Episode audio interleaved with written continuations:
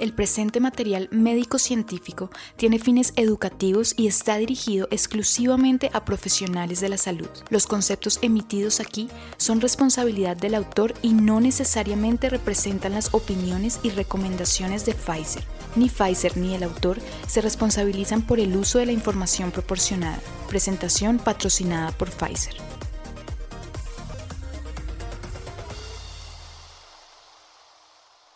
Buen día para todos. Bienvenidos a Medical Club. Estamos acá para reflexionar, un espacio para pensar en los pacientes con dolor y con las opciones que tenemos de la mano de los expertos. Y hoy tenemos una experta invitada, la doctora Argelia Lara. La doctora Argelia es una experta, en realidad es médico de la Universidad Autónoma de México, es especialista en anestesiología y tiene un posgrado en clínica del dolor del Instituto Nacional de Ciencias Médicas y Nutrición Salvador Subirán. Además, es fellow en dolor oncológico en el Hospital Gregorio Marañón, famoso, todo en institución en Madrid, España.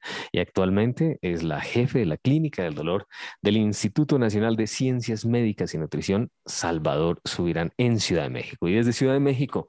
Doctora Lara, muy buenos días y nos das un saludo para todos nuestros oyentes. Muy buenos días a todos, encantado de participar en este segmento de actualización médica. Muchas gracias. Les habla Daniel Castro, conductor de Medical Club, un podcast para todos ustedes, espacio de reflexión y análisis. Primera pregunta, mi querida doctora Lara. ¿Qué es la neuropatía diabética? ¿Qué podemos decir al respecto de la definición actual? Bueno, la realidad es que yo quisiera poner como marco de referencia que la diabetes en general es uno de los problemas de salud más desafiantes y de más rápido crecimiento en el siglo XXI, lo cual es una amenaza no solamente para la salud pública, sino también para la salud individual. Y en ese sentido, bueno, pues los adultos que viven con diabetes, el número de personas afectadas se ha triplicado en los últimos 20 años, lo cual es verdaderamente alarmante. Y bueno, la International Diabetes Federation informó que en 2019, por ejemplo, para dar un dato, la prevalencia de la diabetes fue del 9.3%. ¿Eso qué significa a nivel mundial? 463 millones de personas afectadas por diabetes, pero el grave problema es que se prevé un aumento de hasta 10.9%. Es decir, para el año 2045 se estima que habrá 700 millones de personas con diabetes. Eh, las proporciones que tiene este problema son verdaderamente gigantescas y nos va a impactar de forma personal, de forma profesional a los médicos que evidentemente recibimos este tipo de pacientes. Y les quiero eh, recordar a todos que de todas las complicaciones que tiene la diabetes mellitus, que son muchas y muy serias, la neuropatía periférica diabética, especialmente la dolorosa, es la más común, la más costosa en términos también de calidad de vida, en términos económicos y de funcionalidad. Por eso tiene una enorme trascendencia hablar de este tema. Y la tiene 473 millones de diabéticos en el mundo. Y este, este tema de triplicar la, la, frecuencia de presentación de la patología, pues a uno como médico lo deja pensando. Pero hablemos un poquito ya específicamente sobre la prevalencia de neuropatía diabética periférica, ¿qué podríamos decir? La frecuencia de presentación, por favor, doctora Lara. Claro, la prevalencia es variable, depende del estudio que se consulte, del autor y de la población que haya sido evaluada. Pero en general se habla de que la prevalencia de la neuropatía periférica diabética puede variar entre el 6 y hasta el 51%. Entonces, eh, es enorme esta brecha. Repito, esto tiene que ver con la metodología, con el autor, con el tipo de pacientes que fueron incluidos. Sin embargo, sí es verdad que la mayoría de los estudios dividen a los diabéticos tipo 1 y los separan de los diabéticos tipo 2, porque no solamente su debut, sino su, su comportamiento a lo largo del tiempo y la prevalencia son diferentes. Así que, por ejemplo, en el caso de los diabéticos tipo 1, se ha estimado que es del 6% al inicio de la enfermedad y va aumentando progresivamente hasta el 30% después de 14 años de seguimiento. Esto en algunos reportes. Y en otros, los diabéticos tipo 1 tienen un aumento significativo con la edad, es decir, que entre los 18 y los 29 años es del 18%, por ejemplo, en un estudio de Pittsburgh, pero los que tienen más de 30 años ya llegan a niveles del 58%.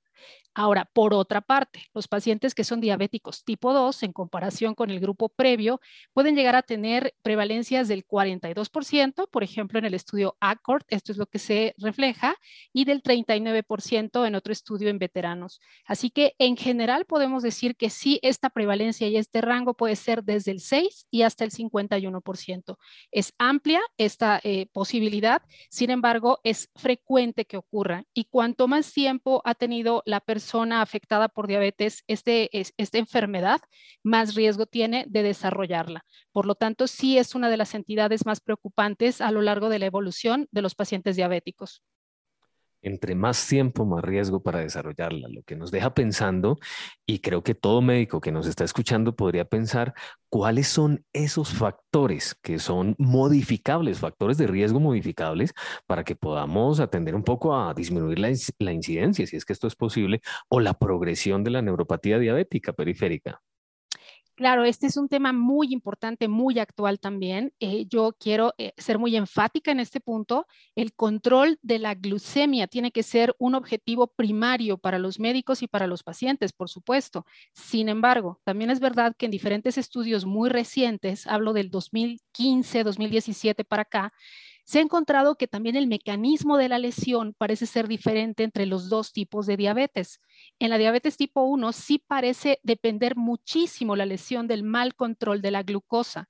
Sin embargo, en el caso de los diabéticos tipo 2, se está hablando en la actualidad acerca de que la conducción nerviosa y la alteración, eh, la base fisiopatológica del problema, también puede tener relación con estos cambios en el metabolismo de los lípidos, la dislipidemia clásica que se suele asociar a la diabetes mellitus.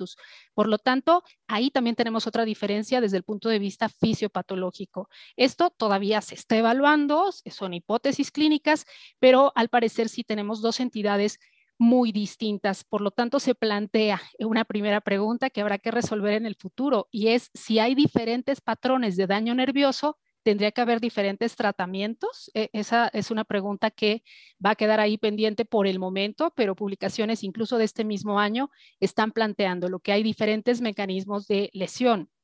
Por otro lado, también es verdad que la diabetes mellitus y especialmente la neuropatía periférica son un riesgo importantísimo para el, inicio y la generación de lo que es el pie diabético, lo cual es eh, muy serio porque puede ser eh, la primera fase que si se complica y si esto tiene una mala evolución, pudiera llevar al paciente incluso a una amputación. Así que la diabetes también es de las primeras causas de amputación no traumática que hay en el mundo. Por lo tanto, esto es algo muy, muy relevante. Y volviendo un poco a la pregunta que me hacía sobre los factores de riesgo, eh, que algunos son modificables para eh, poder por lo menos pensar que estamos incidiendo en la progresión de la neuropatía diabética periférica. Desde luego la hiperglucemia, como decíamos, es un factor muy importante y eh, sin embargo también tener en cuenta que puede haber otros factores, como eh, se comenta ya, la dislipidemia y algunos otros que pudieran estar contribuyendo a la génesis de esta patología. Hay factores modificables, que eso sí, también vale la pena resaltar. Por ejemplo, mantener una dieta saludable que sea pegada a lo que les, eh, el médico y los nutriólogos que participan en, este tipo de manejo eh, indiquen. Hay que apegarse lo más posible y mantener bajo control entidades como hipertensión, tabaquismo, en lo posible evitarlo, descontinuarlo y la obesidad. Por lo tanto, eh, sí hay factores de riesgo que pudieran ser modificables y esto vale la pena siempre comentarlo con los pacientes también. Al principio del podcast, doctora Lara nos mencionó, tenemos básicamente dos entidades clínicas diferentes, la neuropatía periférica, la dolorosa y la no dolorosa. Entendería que la manifestación clínica, la diferencia es el dolor, pero ¿qué hay detrás de eso? ¿Cuál es la diferencia en cuanto a manifestaciones clínicas de ambas? Claro, em, la neuropatía diabética, en realidad hay autores, un autor muy, muy famoso, el doctor Tesfaye, por ejemplo, el doctor Vinick, lo que ellos dicen es que tendríamos que hablar de las neuropatías diabéticas en plural. ¿Por qué? Pues porque cada una puede tener un patrón clínico distinto, una topografía diferente y, formas de manifestación y evolución también eh, variables. Sin embargo, sí hay una gran división, especialmente en términos de dolor. Se habla de que la neuropatía eh, periférica eh, tiene dos tipos de comportamiento. En algunos casos se habla de síntomas positivos y en otros de síntomas negativos. Cuando decimos positivo no es que sea bueno. Un síntoma positivo es lo que está por exceso y un síntoma negativo es lo que está por déficit. Entonces, síntomas positivos muy importantes en neuropatía diabética serían sobre todo alodinia, hiperalgesia, estos dos eh, son importantes y también otro término adicional que es disestesia. Los voy a describir. Alodinia es la sensación de dolor ante estímulos que no deberían doler. Esto es una mala interpretación del sistema nervioso, donde, por ejemplo, el roce de la ropa o el roce de las sábanas se interpreta como dolor y, y por lo tanto el paciente rechaza este contacto y esto puede ser algo muy serio porque incluso la ropa puede volverse algo como intolerable. Eso es alodinia. Y por otro lado, hiperalgesia, que un estímulo sí doloroso se percibe como mucho más intenso de lo que originalmente es. Y disestesia, sensación anormal y dolorosa. Por lo tanto, estos síntomas positivos pueden incluir eh, sensación de pinchazo, toque eléctrico, ardor. Muchas veces los pacientes diabéticos dicen, yo vengo a verlo porque me arden, por ejemplo, las manos, los pies, en neuropatía eh, sensorial simétrica, por ejemplo. Y cuando uno le pregunta, dígame cuánto le duele, el paciente dice, no, no, no me duele, me arde. Bueno, para nosotros es igual. El ardor o el dolor son sensaciones anormales, incómodas. Por lo tanto, las tratamos de la misma manera. Esos serían los síntomas positivos. Y los negativos serían esta eh, disminución de la sensibilidad, que también es peligroso, porque al final si el paciente no siente, no siente, por ejemplo, cómo pisa, puede empezar a pisar mal y de aquí que vienen todas estas anomalías a nivel del pie que en algún momento pudieran llevarlo a ulceración. Así que tanto los síntomas positivos como los negativos, que incluyen esta disminución en la sensibilidad, incluso zonas anestésicas, bueno, pues los dos contribuyen a tener alteraciones potenciales a largo plazo. Alodinia, hiperalgesia. Lo que nos deja pensando mucho, si llega un paciente al consultorio ¿en qué nos debemos enfocar en el examen físico de la neuropatía diabética periférica? Doctora Lara, ¿qué opina? Bueno, lo que recomiendan todos los expertos es que los médicos debemos tener siempre un mapa mental y esto significa que en la historia clínica clásica podríamos incluir dos cosas. Una es el mapa de dolor, que es la silueta del cuerpo humano vista por delante y por detrás. Y este mapa del dolor se lo damos al paciente el día que lo conocemos y el propio paciente con un lápiz de color rellena la zona que le duele. Suponemos que el paciente no sabe de dermatomas o de topografía o anatomía mm, con detalles muy finos, pero al médico le sirve para poder entender cuál es este autoconcepto que tiene el paciente del dolor. Así que esto es, importante, se toma un minuto para hacer esto y, nos da información y después se puede repetir a lo largo del tiempo. Y otro punto interesante sería incluir, por ejemplo, una escala de dolor neuropático. Hay escalas que son autoaplicables. Una de ellas es el Pain Detect, por ejemplo. Y en este sentido, bueno, pues, eh, por ejemplo, el doctor Hagen, que es el autor, eh, que he tenido oportunidad de colaborar con él, bueno, pues lo que él dice es que siendo autoaplicable, el médico no pierde un minuto. Esto se puede llenar por el paciente incluso en la sala de espera y cuando llega ya a la consulta, pues nos da información valiosa. Eh, no nos hace ningún daño tener información adicional. Así que al final, mapa de dolor y, eh, bueno, escala, si es que lo consideramos apropiado, si es un paciente que estamos conociendo, siempre vale la pena. Y después, ya en la exploración, hay que enfocarnos en tres cosas. Sensibilidad, fuerza y reflejos. Muy importante. Sensibilidad, fuerza y reflejos. Que sería, de, forma muy básica y general, tener como este panorama clínico completo para poder dar ya directamente un diagnóstico y, por supuesto, un, esquema terapéutico. Así que en eso nos tendríamos que, que enfocar. Ya lo oyeron a la doctora Lara, tenemos que hacer el mapa de dolor, escala visual análoga, enfocarnos en la exploración en sensibilidad, fuerza y reflejos. Tres cosas claras. Doctora Lara, pregunta, ¿cuáles son ya los métodos diagnósticos o el gold standard para el diagnóstico de neuropatía diabética periférica, aparte del examen clínico que nos ha quedado muy claro? Bueno, claro, eh, existen estudios que se consideran gold standard y esto es porque en general podemos tener una idea, una hipótesis clínica de que estamos ante un paciente diabético. En este punto también es muy interesante cómo eh, muchos autores, y yo coincido con esto, es mi opinión personal también, algunos dicen, si llega un diabético con dolor o patrón neuropático y el médico de inmediato piensa, esto es neuropatía diabética, puede tener razón, por supuesto, es lo más obvio que uno pensaría. Pero eh, hay autores muy connotados que dicen, bueno, pero también puede tener otras patologías. Entonces, no olvidarnos de diagnósticos diferenciales. Eso es importante. Los diabéticos también pueden ser hipotiroideos, también pueden tener antecedente de contacto con metales pesados, también pueden tener mieloma múltiple, pueden tener otras razones para estar teniendo este patrón neuropático. Entonces, es muy importante hacer los diagnósticos diferenciales que procedan. Y para esto, los métodos diagnósticos nos pueden ayudar. Por ejemplo, los estudios de conducción nerviosa se consideran en la actualidad como este estándar de oro para el diagnóstico de la neuropatía diabética periférica.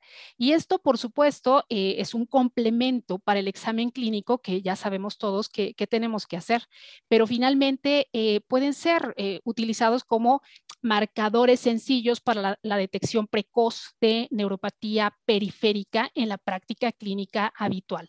Así que yo les recomiendo que además del examen clínico siempre se complemente con algún examen adicional como pudiera ser eh, un, un estudio neurofisiológico. Estudio neurofisiológico, importante. Eso nos lleva a la siguiente pregunta y es, yo como médico, si yo diagnostico una neuropatía periférica diabética antes o después, ¿en realidad eso tiene diferencia en el, en el curso de la patología?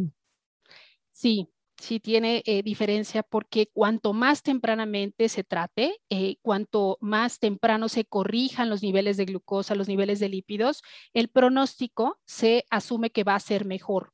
Por lo tanto, tener una dieta ordenada, tener este control metabólico va a ser fundamental, ya no solo para el dolor, para el pronóstico y para la funcionalidad orgánica de esta persona. Así que, desde luego, es importantísimo poder diagnosticar temprano, incidir también desde el punto de vista terapéutico tempranamente eh, y tratar, por supuesto, al dolor. El dolor neuropático puede ser una de las cosas más devastadoras que tienen los pacientes diabéticos porque es muy limitante, porque impacta en términos de calidad de vida, en términos de calidad de sueño también, por ejemplo, en cuanto a desempeño físico, social. Entonces, eh, todas las áreas del paciente se ven comprometidas cuando hay neuropatía diabética dolorosa, pero que además está descontrolada. Entonces, es muy importante entender que el abanico de posibilidades de intensidad es muy amplio. Hay pacientes que tienen molestias muy ligeras y otros pacientes ya dejaron de trabajar, toda su vida está concentrada en el mal eh, manejo o en la mala situación que están viviendo por eh, culpa del dolor neuropático. Así que sí es muy importante tener esta intervención temprana porque además puede prevenir situaciones devastadoras como sería, por ejemplo, desarrollar una úlcera en el pie, después progresar a pie diabético y finalmente una amputación. Así que es importantísimo poder tener estas medidas preventivas tempranamente. Ya lo oyeron, lo importante es poder aliviar el dolor de las personas y sobre todo si es posible prevenir una neuropatía diabética dolorosa o no dolorosa, porque ya lo oyeron, es causa de amputación. Muchas gracias a nuestra experta, la doctora Argelia Lara, desde la Ciudad de México, médico, anestesiólogo, alergiólogo o algólogo en algunos países, nos ha puesto en conciencia lo importante que es la neuropatía diabética. No se pierdan en el próximo episodio de Medical Club. Vamos a estar con ustedes con más expertos y más consejos, tips, herramientas útiles para la práctica clínica. Muchas gracias. Excelente día. Nuevamente, muchas gracias. Los invitamos a continuar atentos a los siguientes episodios de podcast. Adicionalmente, quiero contarles a todos los oyentes de este canal que tienen a su disposición una herramienta gratuita que puede complementar su práctica clínica diaria. Los invitamos a ingresar a YouTube en el canal Health Connect Muchas gracias a todos por escucharnos y hasta la próxima.